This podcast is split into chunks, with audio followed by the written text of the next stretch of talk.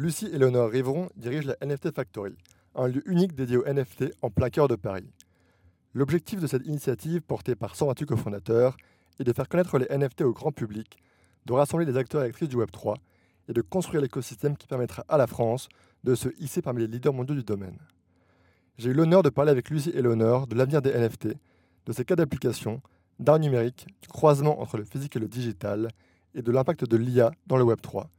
Vous écoutez Kiru et maintenant, chers amis, voici Lucie Eleonore Rivron. Mon parcours en quelques minutes. Euh, il y a hum, une dizaine d'années, j'ai euh, cofondé une maison de vente aux enchères avec mon associé commissaire-priseur, une maison de vente aux enchères qui s'appelle Fauve Paris, qui est installée euh, dans le Haut-Marais, pas très loin de Bastille. On fait des ventes aux enchères tous les samedis matins, chaque semaine, et on est un vrai lieu de vie, on expose les œuvres d'art, etc. En mars 2022, euh, j'ai organisé la première vente aux enchères de NFT en France. Et dans la foulée, j'ai été euh, l'une des cofondatrices de la NFT Factory, dont je suis devenue la directrice en septembre dernier. Ok, super, très clair. Euh, le lien des NFT avec le public est encore parfois un peu compliqué. comment tu vois cette rentrée pour l'écosystème et qu'est-ce que tu penses que l'année nous réserve? Euh, je dois avouer que la rentrée est, euh, pas la même que celle de l'année dernière. Euh, l'année dernière, c'est vrai que bon, les cryptos avaient déjà chuté, c'était le début du bear market, mais il y avait encore beaucoup d'énergie, beaucoup d'enthousiasme. On sent que l'hiver est un peu long l'hiver qui a été estival. Mais donc bien sûr, on est toujours là, on s'accroche. Euh, et on espère que euh, l'avenir sera radieux très vite. Et comment tu vois du coup les prochains mois? Qu'est-ce qui pour toi pourrait changer la donne? Qu'est-ce qui pour toi pourrait redorer le blason euh, des NFT et que ça soit accepté par le grand public de façon beaucoup plus rapide et importante? Hum, ben, Déjà, quand le monde crypto et l'écosystème étaient au beau fixe, c'est vrai que c'était compliqué pour le grand public parce que hum, euh,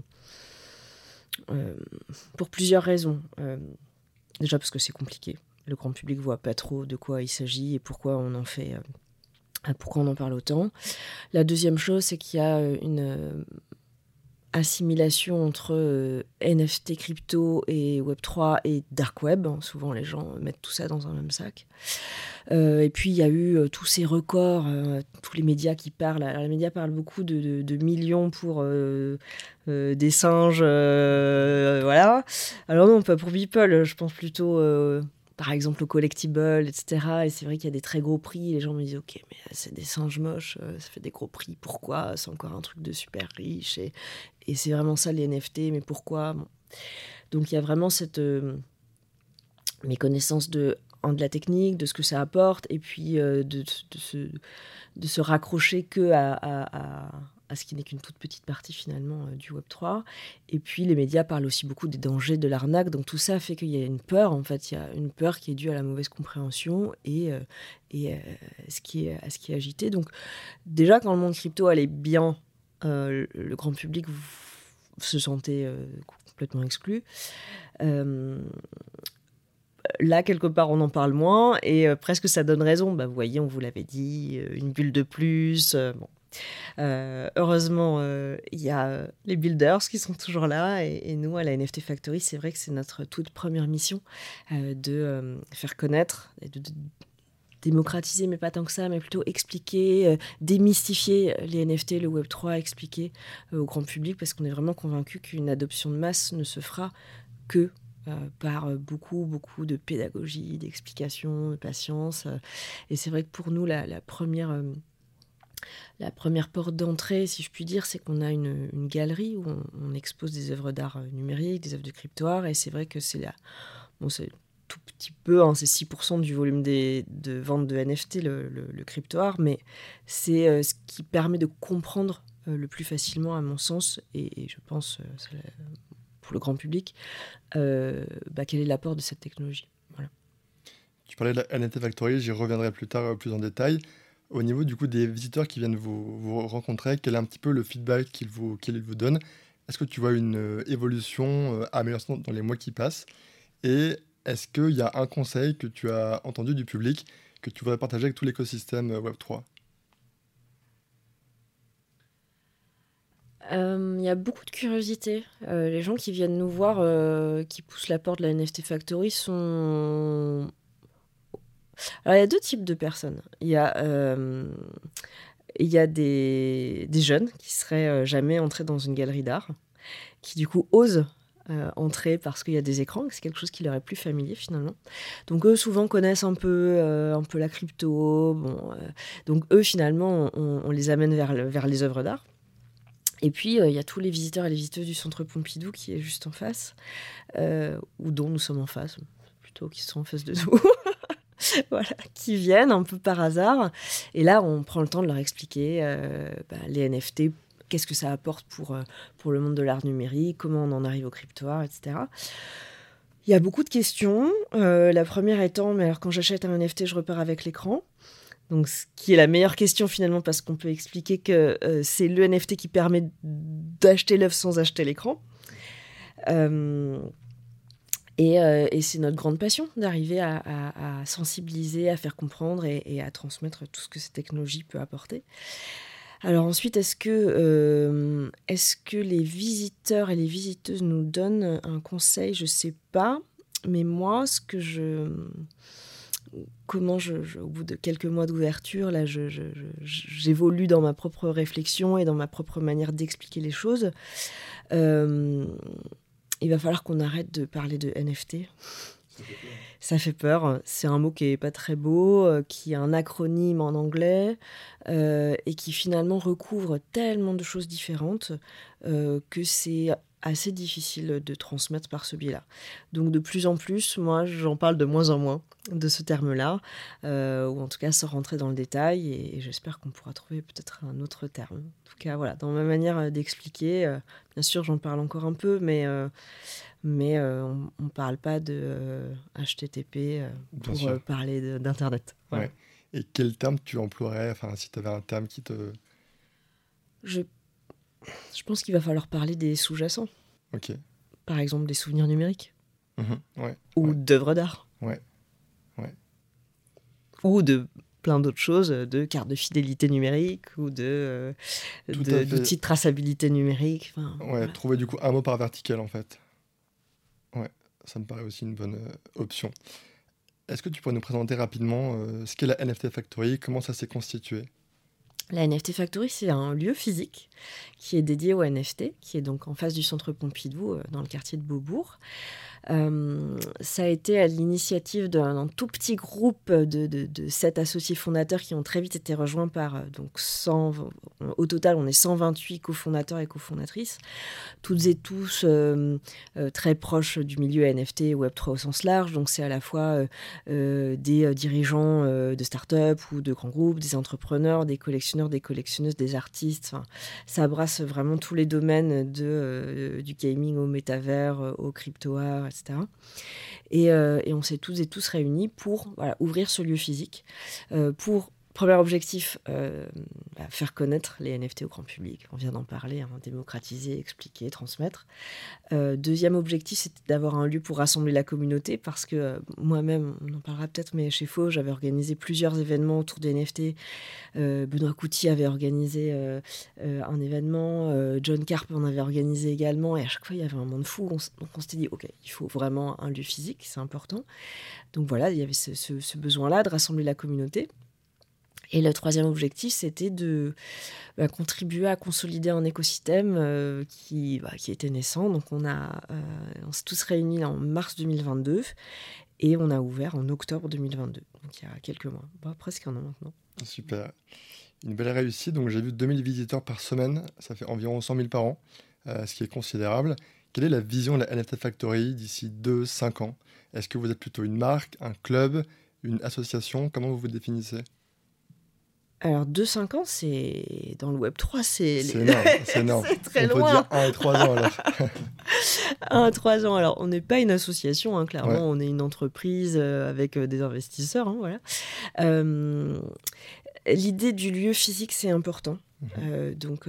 donc ça, ça va rester. L'idée de, d'exposer des œuvres, c'est important parce qu'on l'a dit, c'est pour moi la première. pour moi, pas que pour moi, hein, pour pour nous tous et nous toutes une vraie porte d'accès qui permet de faire comprendre la tech et puis qui permet aussi de, soutenir des artistes, ce qui tient à cœur à nombre de cofondateurs et cofondatrices, et puis contribuer à, former donc à la fois le grand public, à la fois beaucoup de B2B aussi, et puis aussi accueillir, accueillir des événements notamment pendant les grands temps forts crypto euh, qui se passent à Paris. C'est vrai qu'on accueille beaucoup, beaucoup euh, d'événements. Euh, et, voilà, je pense que, en tout cas, un, trois ans, on va conserver ces grands axes, c'est-à-dire être un peu le, phare quelque part, le phare vert, parce qu'on a cette couleur euh, euh, signature euh, qui, ben, qui montre qu'il se passe des choses en France. Alors bien sûr, tout se passe pas à la NFT Factory, mais le fait qu'on ait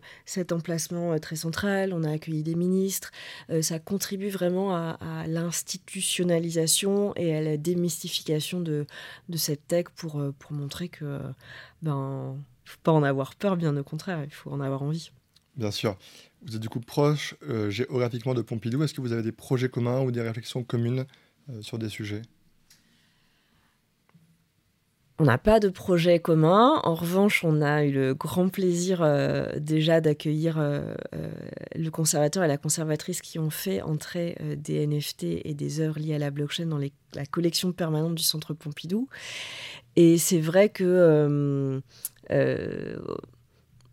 on a le sentiment, parce qu'on les avait rencontrés au moment de notre ouverture, on a eu des discussions, moi je connais aussi la directrice du Centre Pompidou, que, euh, peut-être on a contribué très modestement, hein, mais peut-être à accélérer un peu les choses. Euh, euh, voilà, encore une fois, c'est avec beaucoup d'humilité que je dis ça. En tout cas, je trouve que ce qu'ils ont fait, c'est extraordinaire et c'est vraiment très bien pour la France et on est très heureuse et heureux et fiers d'être en face. Quoi. Bien sûr.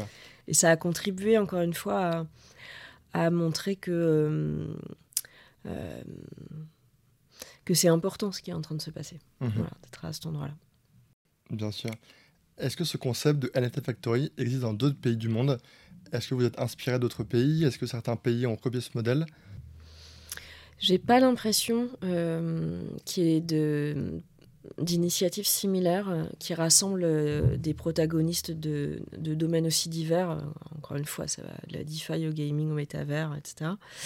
il y a des galeries, alors j'aime pas dire galeries NFT parce que bon, il y a des galeries qui présentent des œuvres d'art numérique qui sont mintées il y en a, par exemple, Super Chief à New York, euh, d'ailleurs avec qui on fait un, partenariat. Euh, il y en a aux Pays-Bas, je crois aussi. Enfin, il y a quelques initiatives comme ça.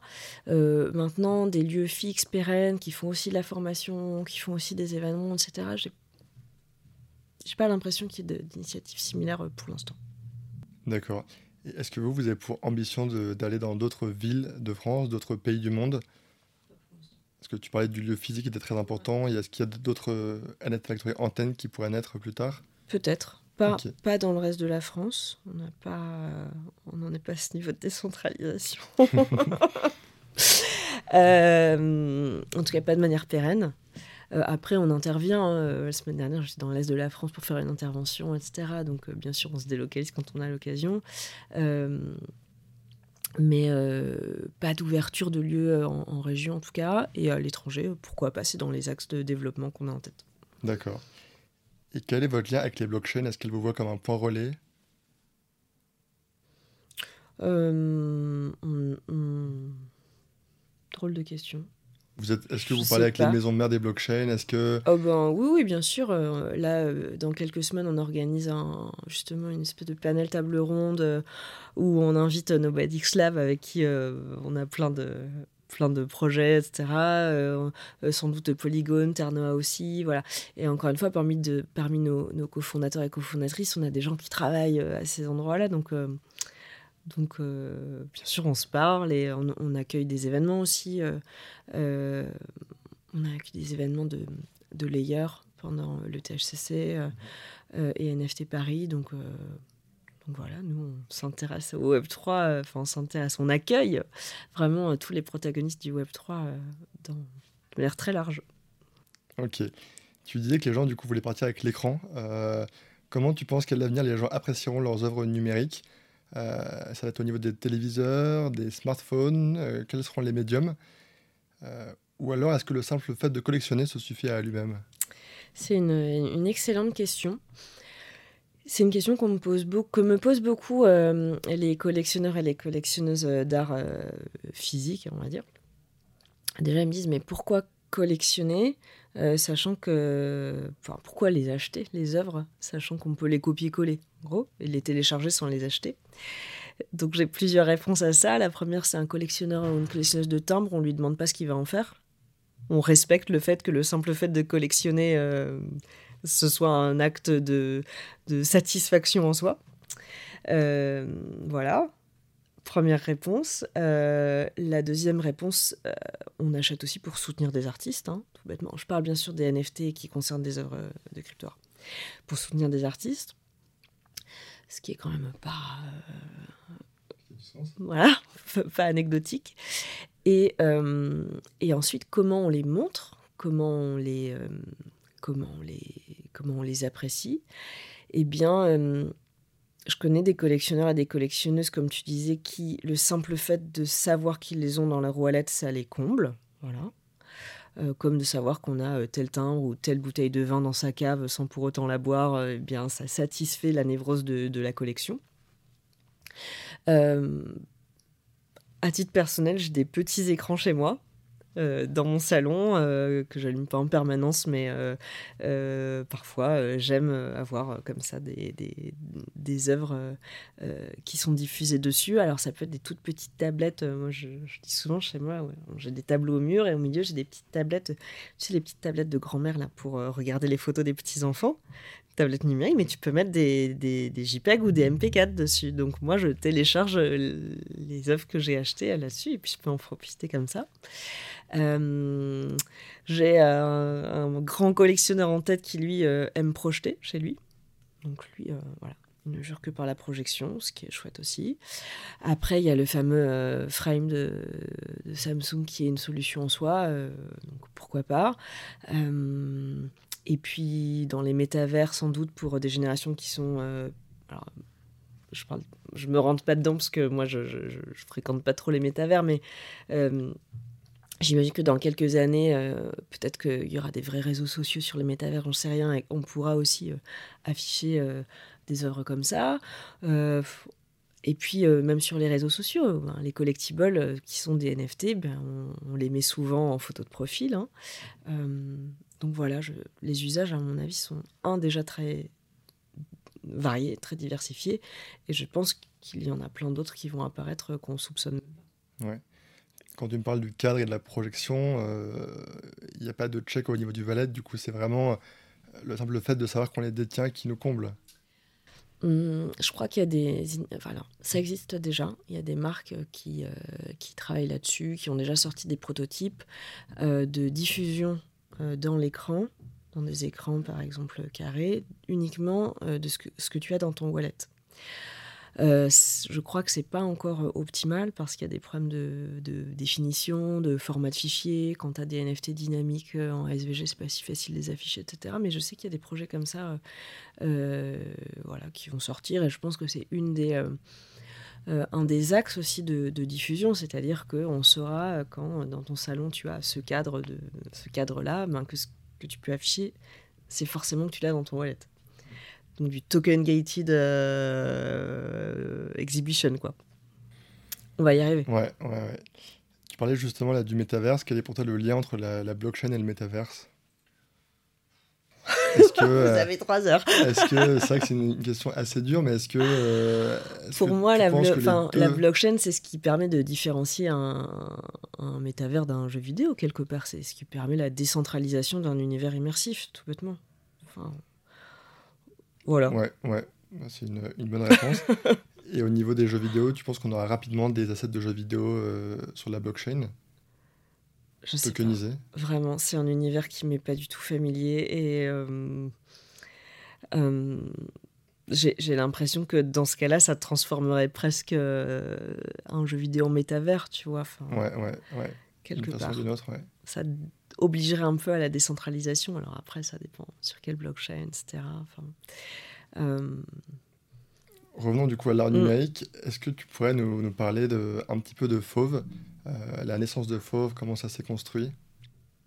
Ok, alors Fauve, c'est donc une maison de vente aux enchères que j'ai cofondée en 2014 avec Cédric Mélado, mon associé principal qui est commissaire-priseur, et puis, et puis d'autres associés qui nous ont rejoints.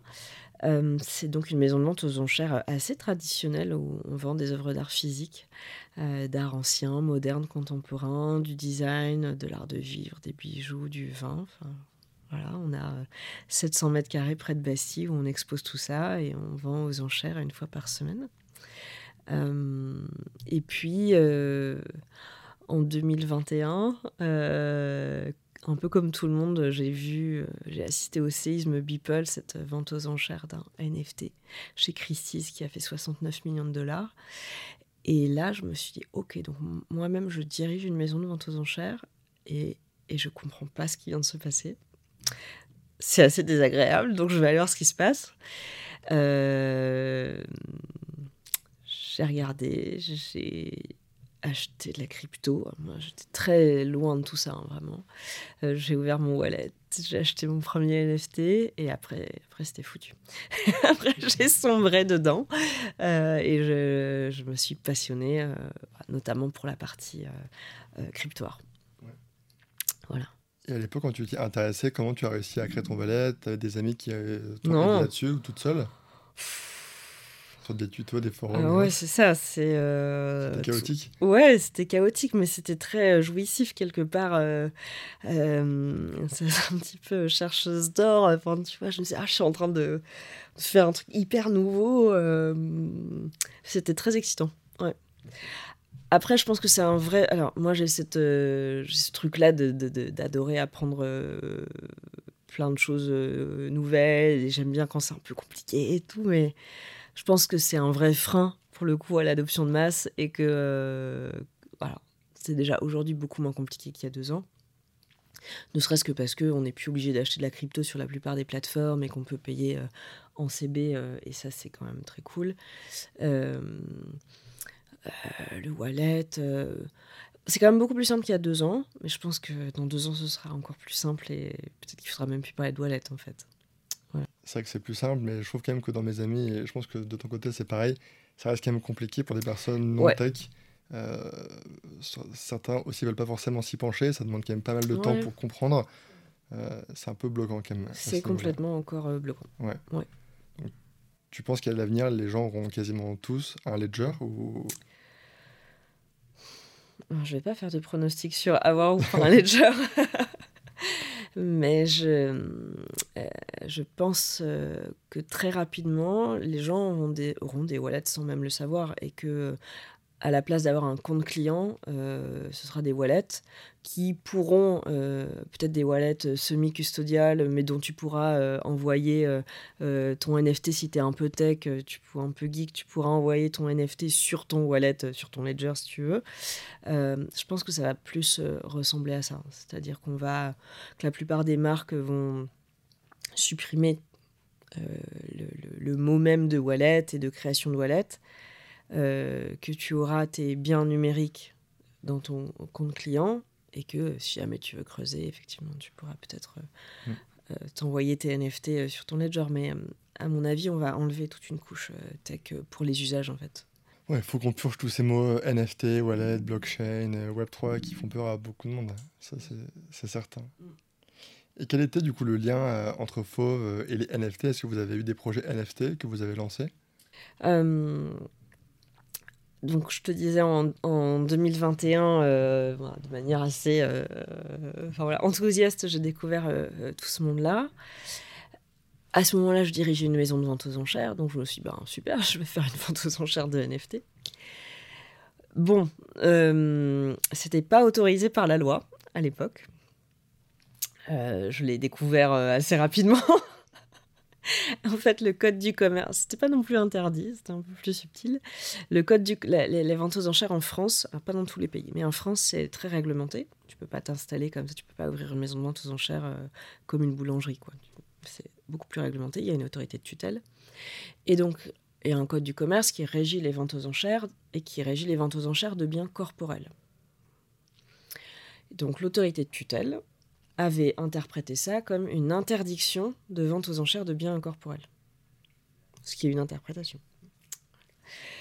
Euh, en parallèle, euh, ils avaient lancé une mission autour de, des NFT. Donc moi, j'étais allée euh, deux fois, je crois, rencontrer la, la personne qui s'occupait de cette mission-là pour lui dire il faut absolument libérer un petit peu cette, cette interprétation. Il faut qu'en France, on puisse faire des ventes aux enchères de NFT. Il n'y a pas que les Anglais ou les Américains qui peuvent le faire. Laissez-nous faire. Euh, ça n'a pas été si facile. Donc, comme c'était un peu lent, euh, j'avais organisé moi, un événement qui s'appelait au mois de novembre 2021 qui s'appelait euh, NFT Not the French Time, euh, où j'avais invité un petit peu des, gens pour discuter autour de bah, pourquoi est-ce que la France va louper la révolution NFT finalement, pourquoi on met autant de, bâtons dans les roues alors qu'il n'y a pas franchement de danger? Ensuite, j'avais organisé un petit déjeuner de, de, collectionneurs qui avaient ouvert leur wallet pendant la toute première édition de NFT Paris au mois de janvier 2022. Et ensuite, un peu poussé par euh, tous mes amis, là, il y avait John, euh, il y avait Benoît Couty qui me disait Allez, allez, il faut que tu le fasses. J'ai euh, annoncé que j'organisais The Prohibited Auction, donc une vente aux enchères de NFT. Je me suis faite convoquer par mon autorité de tutelle avec menace de suspension de ma maison de vente. Donc j'ai évidemment un petit peu... je suis allée me défendre d'abord j'ai un petit peu euh, fait euh, pas reculer mais euh, postponer de deux semaines cette vente le temps de me retourner.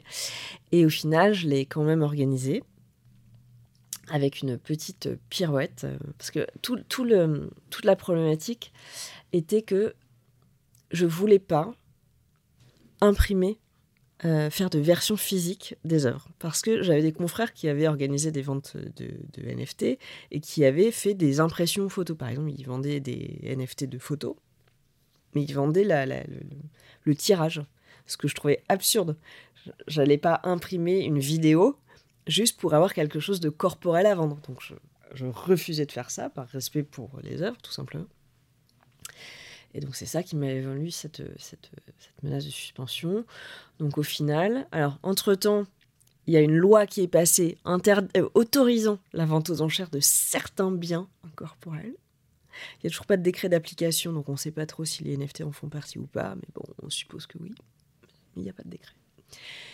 Et euh, donc j'ai pu euh, faire euh, cette vente et j'avais quand même fait un support physique qui était non pas l'impression de l'œuvre mais l'impression du NFT. Donc j'avais fait des feuilles à 4 où j'avais tout bêtement imprimé le l'adresse, enfin le, le hash, le token ID et le nom de la blockchain.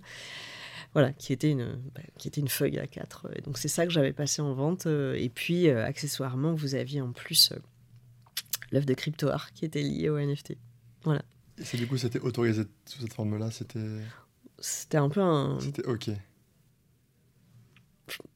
J'avais un petit peu. C'était une petite pirouette. Voilà.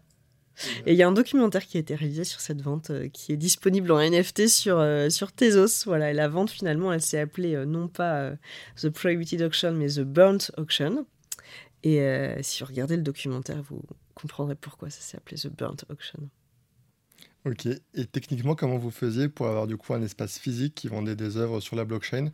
Comment est-ce que les gens interagissaient euh, avec les Excellente question. Euh, excellente question. Donc les œuvres, on les a exposées dans des écrans euh, chez Fauve, hein, un peu comme la NFT Factory aujourd'hui, pendant deux semaines.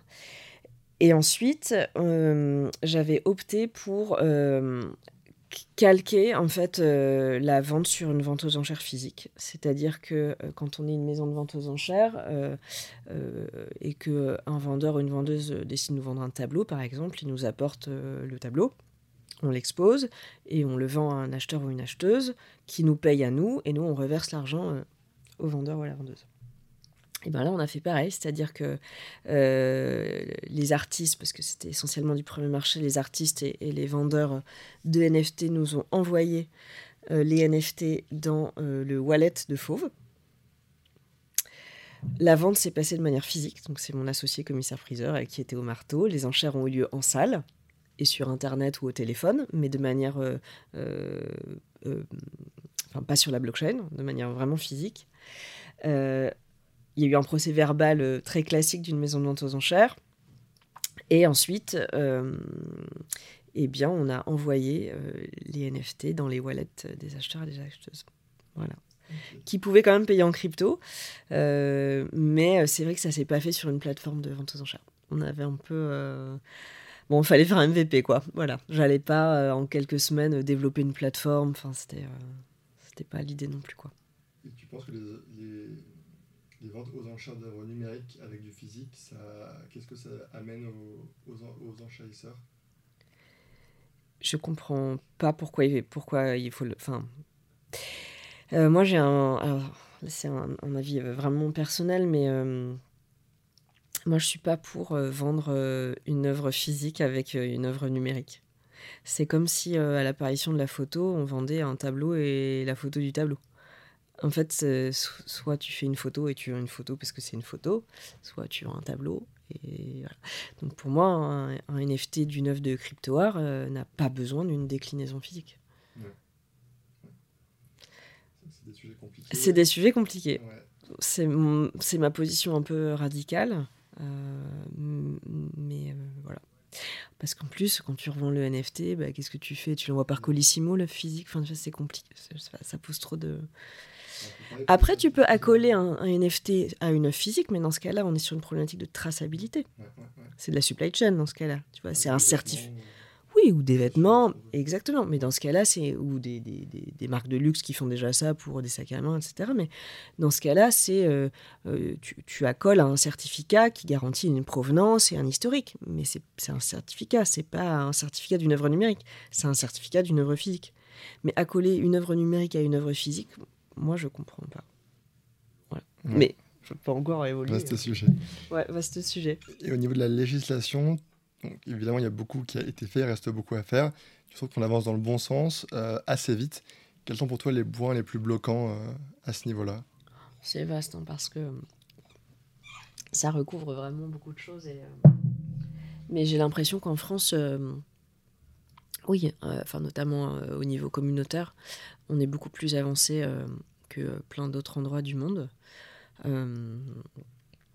Et, euh, et c'est pas pour rien qu'il y a euh, beaucoup d'entreprises étrangères qui viennent euh, s'installer en France où, où clairement il y a aussi des, signes institutionnels qui, montrent que tout est fait pour que la France soit accueillant pour l'écosystème crypto. à la NFT Factory, on a reçu deux fois Jean-Noël Barrot, le, le ministre délégué au numérique, et, qui est clairement et ostensiblement pro-crypto. Donc, donc on a beaucoup de chance à ce niveau-là. Ouais.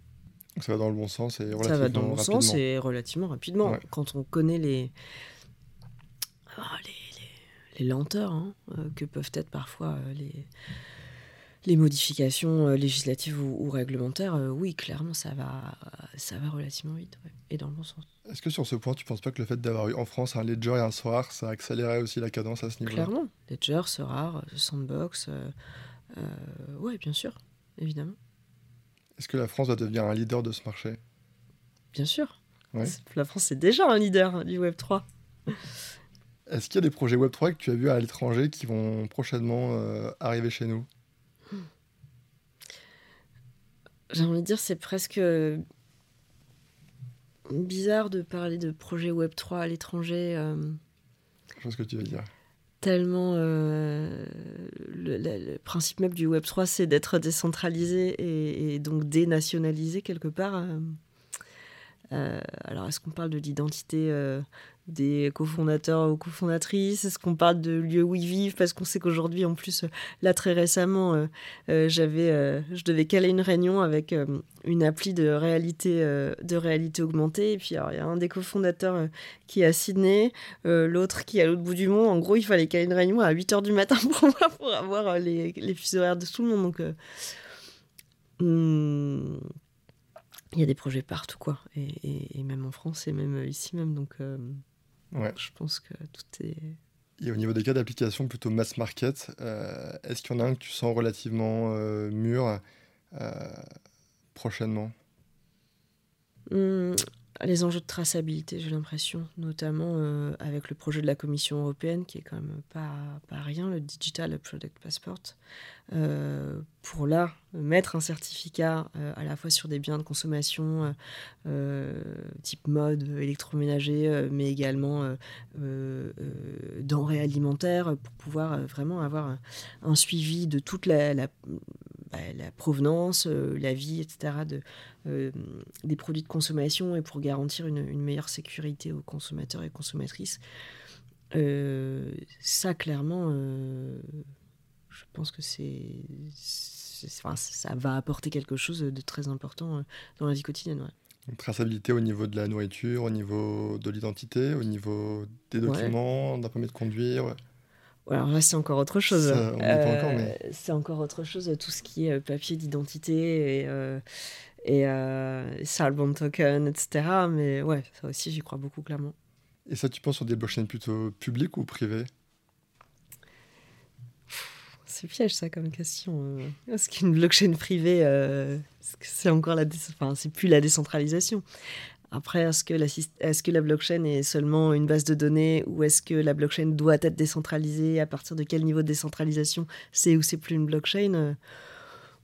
Mm, mm. Mm. Voilà.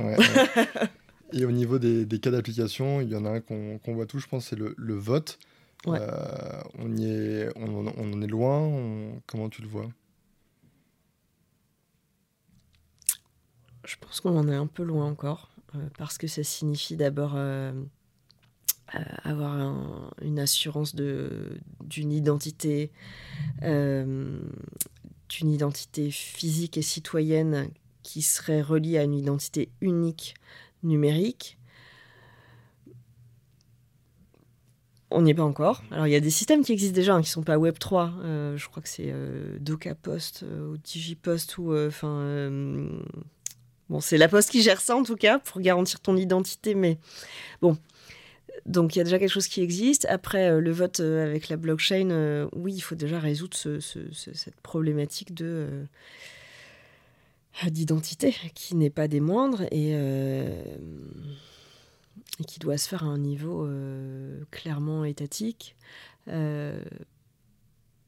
Euh, et, je sais qu'on n'en est pas encore là. alors bien sûr, il y, a des, gens qui y travaillent, mais on n'y est pas encore.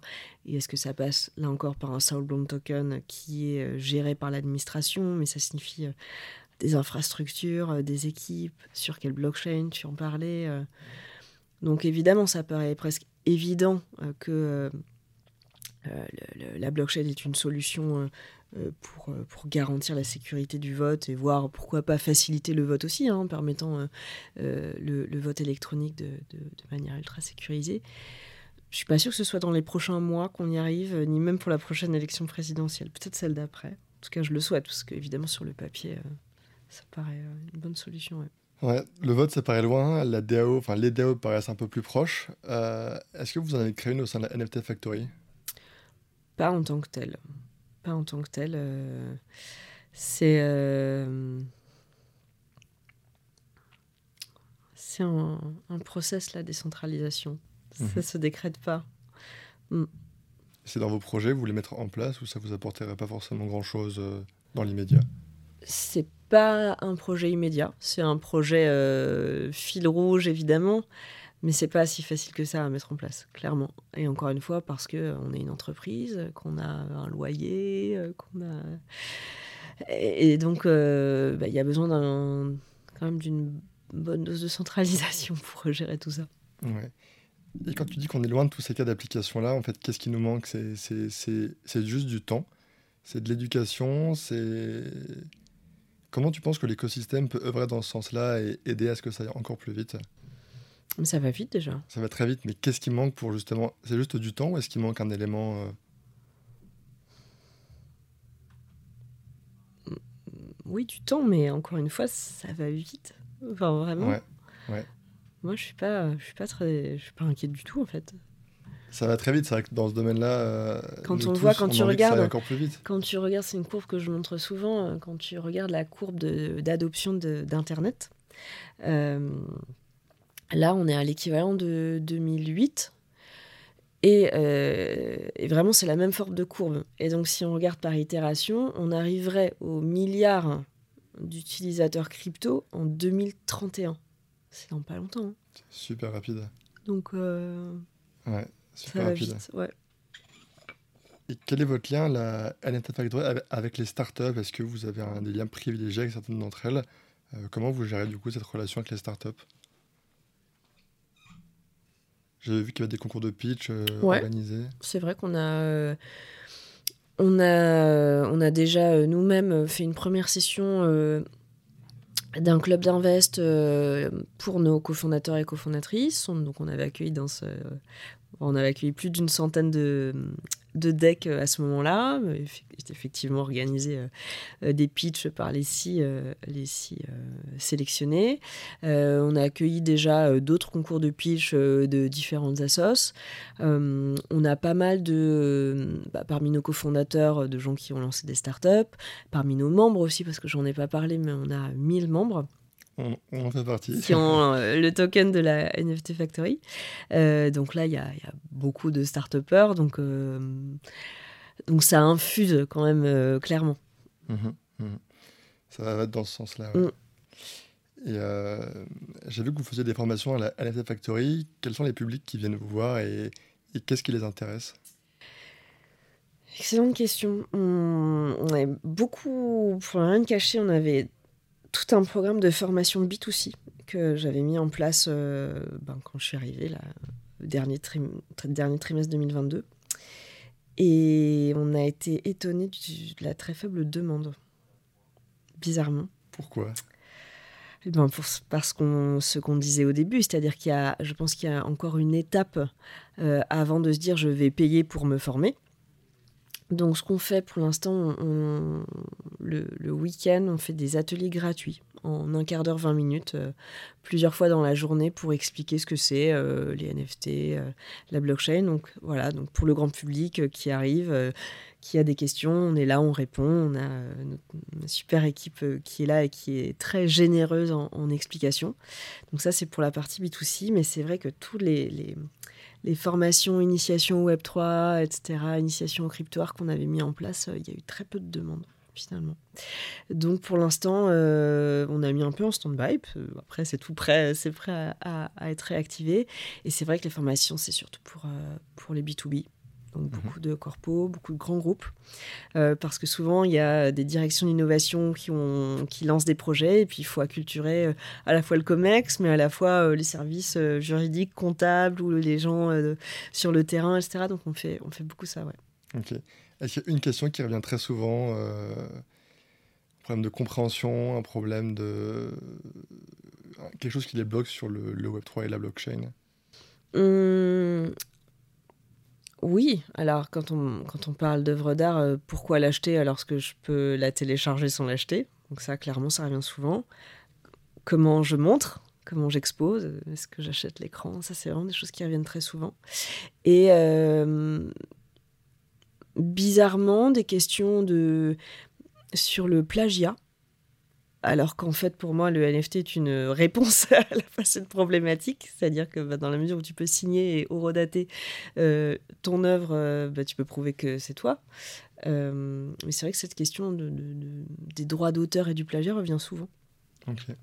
Alors que bah oui, le problème était là bien avant. Et puis après, on a aussi beaucoup de questions autour de l'intelligence artificielle, beaucoup de craintes, euh, voilà, qui n'est pas euh, pile un sujet blockchain, mais euh, qui, comme le métavers, est quand même un sujet tech dans les environs immédiats du Web3. Est-ce que là-dessus, l'IA n'a pas volé la vedette au Web3 et comment le Web3 va pouvoir surfer sur la vague IA Bonne question. C'était Web3, Web3, Web3. Maintenant, on est sur IA, IA, IA. Comment est-ce qu'on va pouvoir surfer sur cette vague-là? Je sais pas s'il faut surfer sur les vagues. Ou s'intégrer avec euh, eux. Enfin, est-ce qu'il y a des intégrations euh, à faire? Mais Pour moi, c'est des choses parallèles. C'est-à-dire que, alors, pour ce que je connais euh, bien, les œuvres d'art, ben, il y a des artistes qui utilisent l'intelligence artificielle pour, pour créer des œuvres et qui les mintent ensuite. Donc, je ne vois pas où est la concurrence, en fait. Mhm. Alors, peut-être dans les startups, il y a des concurrences chez les VC, effectivement. Mais euh, pour moi, ce sont des techs qui sont parallèles et pas, pas, pas, en concurrence. Ouais, au niveau des VC, mais aussi au niveau de la presse, je trouve quand même qu'il y a beaucoup, beaucoup de une en ce moment sur l'IA. Oui. Il y a deux ans, c'était Web3. Et ça a l'air quand même de tous les aider que ça nous a aidés. Heureusement, c'est pas que la presse qui, qui, qui, qui fait l'économie, etc. Donc, euh, Mais ça a quand même de l'influence sur. Euh, mais et puis la euh. presse ne nous fait pas. Alors, pardon, mais tous mes amis journalistes, mais quelque part, c'est pas plus mal que la presse se détourne un peu du Web3 parce que c'était quand même beaucoup pour faire peur. Donc maintenant, on fait peur avec de l'IA. Donc finalement, on est un peu les on est plus installé là. Oh, le Web 3, c'est de l'histoire ancienne, ils sont toujours là. Ok. Écoute, merci beaucoup pour, pour toutes ces réponses. C'était très intéressant. Où est-ce qu'on peut te suivre? Sur euh, les différents réseaux, LinkedIn, Twitter, j'imagine euh, Oui. Je dois avouer que je fais une petite, pause réseau. J'y suis toujours, mais un peu moins active euh, qu'il y a quelques mois. Mais oui, on peut me suivre, bien sûr. En tout cas, on peut me contacter. Je, suis Ceci n'est pas Léo sur les réseaux, sur Twitter, Instagram, j'avoue que je suis aussi sur Instagram, malgré tout ce que je pense du Web 2 et des GAFA. Mais je le fais en conscience. Voilà. Et puis, oui, LinkedIn, bien sûr. Juste une petite question avant de finir. Là, tu parles de Instagram. Tu vois beaucoup de personnes qui mettent des photos authentifiées, enfin des NFT authentifiées par Instagram. J'ai vu qu'ils avaient sorti la feature, mais j'ai vu peu de gens poster des photos. Euh. Je vois pas mal d'artistes crypto qui arrivent sur Insta, qui avaient commencé sur Twitter euh, en détest. C'était souvent, enfin, c'était pas mal des, il y a un an à peu près des mondes très séparés. Il y avait des artistes numériques sur Insta euh, qui connaissaient pas du tout les NFT, le monde crypto, euh, qui d'ailleurs vendaient pas du coup leurs œuvres. Il y avait les crypto artistes sur Twitter qui du coup détestait Insta, a raison. Hein. Encore une fois, j'y passe beaucoup de temps, mais euh, bon, c'est comme quand on fume, on sait que c'est pas bien, mais on peut pas forcément s'en empêcher. Euh, j'ai l'impression que là, il y a des, des, artistes crypto qui, arrivent bizarrement sur Insta, euh, des artistes numériques qui se mettent à Twitter. Peut-être qu'il y a quelque chose qui se passe, et puis qu'il y a sans doute d'autres réseaux qui vont arriver et d'autres modalités de partage de l'info et de la création qui, qui arrivent. Et puis on en reparlera dans quelques mois. Euh. Je finis par la question qu'on pose à quasiment tous nos invités. Est-ce que tu as une lecture à nous conseiller, un livre qui t'a beaucoup plu, euh, tech euh, ou autre? Tech ou autre? Qui t'a plu le plus récemment Oh ben énormément. Qu'est-ce que j'ai lu récemment? Rien à voir, j'ai lu À vos ivresses, à nos ivresses, qui est un, un plaidoyer pour pour l'ivresse que procure euh, notamment euh, le vin. Euh, donc rien à voir avec la tech, mais j'avoue que chez moi, comme je te disais tout à l'heure, j'ai à la fois des tableaux et des œuvres de cryptoires à mon mur et, et, et c'est pas parce qu'on est très impliqué dans le monde numérique que, que les apéros Zoom vont remplacer vont remplacer euh, la vraie vie et notamment euh, les plaisirs euh, de la chair. Donc voilà, c'est un plaidoyer pour, pour l'humanité de manière générale. Super. Merci beaucoup, Lucie Léonard. Avec plaisir. Merci, Sébastien.